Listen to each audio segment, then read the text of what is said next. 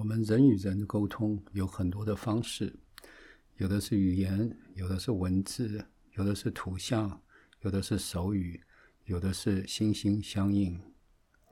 可是，在这些沟通的方式之下，每一个人收到讯息之后，又有很多的处理的方式，有的是逻辑，有的是文字，有的是概念，有的是图像、影片。大部分的人都多多少少都多多少少用各种不同的方式，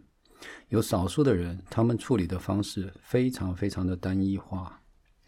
其中之一就是高程度只能够运用影像、图片去处理所有的资讯。他们当下的反应不快速。比如说，老师问了个问题，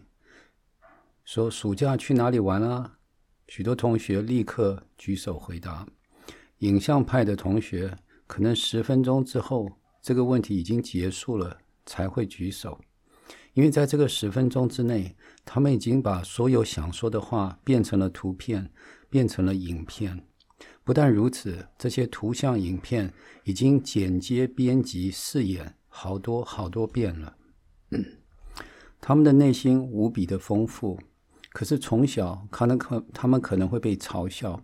他们可能会慢慢对自己没有信心，即使有不得了的东西分享，也不举手了。影像拍的朋友受到创伤的时候，经常更不容易走得出来，因为有了影片就是事实，无法改变，而且从过去的创伤当中，也对未来产生许多许多的图像、影片，每一个影片都是可能的未来。影像派的朋友，请和这个世界分享你无比珍贵的礼物，请珍惜运用您的选择。你是所有自己影片的导演、编剧、制作人、主角。你可以随时的选择改变对人事物的连结，从而改变你的影片不再受影像派思维的限制，而是海阔天空，茁壮自己，影响社会。